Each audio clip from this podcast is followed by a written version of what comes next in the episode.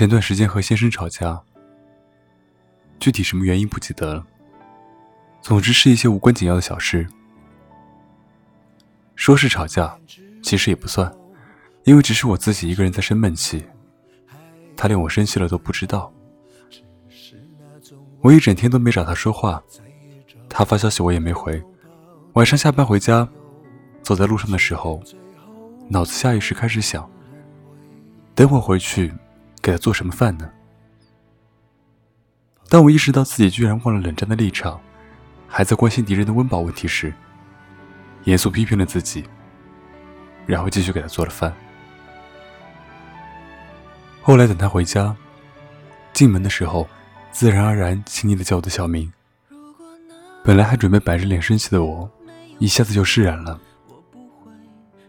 两个人在一起，大概就是这样，一边还在和他生着气，一边又在想今天晚上给他做什么饭。然后听着他宠溺的声音，心里那块坚硬的部分一下子就柔软了。爱情，一半是深沉的海水，一半是激情的火焰。好的时候像泡在蜜罐里，坏的时候却恨不得互相残杀。我以前听过一个很有意思的故事：丈夫和妻子一起出去逛街。两人看到街边的海报，一个是刘德华，一个是杨洋。妻子说：“杨洋可真帅啊，比刘德华帅多了。”丈夫反驳说：“刘德华这种经过时间检验的帅，才是真的帅。”两人谁都说服不了对方，后来就冷战，互相开始不说话。走着走着，走到一个卖酸辣粉的小店面里，妻子很喜欢吃酸辣粉。丈夫就问她：“你要加几个肉丸？三个够不够？”妻子顺嘴回道：“不够，起码得五个。”丈夫在一边嘿嘿的乐了。妻子反应过来之后，也绷不住故作严肃的脸，扑哧笑了起来。这个故事听得我好温暖。婚姻不止只有柴米油盐酱醋茶的烦心琐事，与我互相调侃、趣味横生的欢闹日常。日剧《夏日遗失的二十七个吻》里面有一段经典的对话：“有时候我真想杀死你，其他时候呢？其他时候，我想永远爱你。爱情就是这样吧。有时候恨不得想一枪崩了你，可是其余时候，我只想好好爱你。我外公外婆吵了一辈子架。”听我妈说，他们年轻有劲那会儿，还经常打架。可就是这样，两个人还是风雨同舟，互相搀扶走了将近六十年。我还记得以前回老家，外公和外婆怄气，说外婆是他年轻时候捡来的。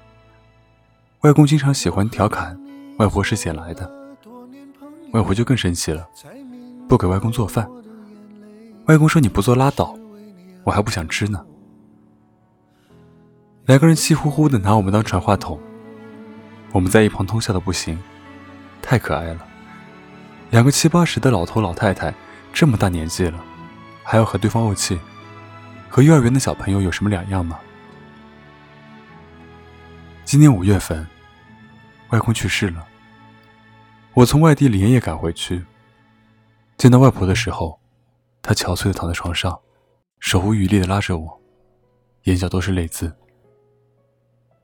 隔天是送葬，几乎从不在外人面前哭的外婆，眼泪还是止不住哗啦啦的流淌在布满皱纹的脸上。她手上攥着的那块白布，已经被泪水湿透了，那种心酸，我至今难忘。以前在网上看过一则漫画，画的是长椅两头，背对背坐着一对老夫妻，两人显然刚刚吵过架，正在互相生气。这时候突然下雨了，老爷爷虽然还是背对着老奶奶，却撑起伞，把手伸向另一边的老太太，为她遮风挡雨，任凭自己被雨水淋湿。画面下是一行文字：不老的爱情就是吵一辈子架，生一辈子气，依然为你遮挡一辈子风雨。如是，如是。相爱容易相守难，婚前再多花前月下，也难熬婚后的柴米油盐酱醋茶。一辈子不吵架太难了，每个人都有自己的脾气，生活也时常充满误会，所以有些瞬间，真的很想一枪崩掉对面那个人。但是，爱始终存在，那些瞬间的想法，也只是一种短暂的发泄。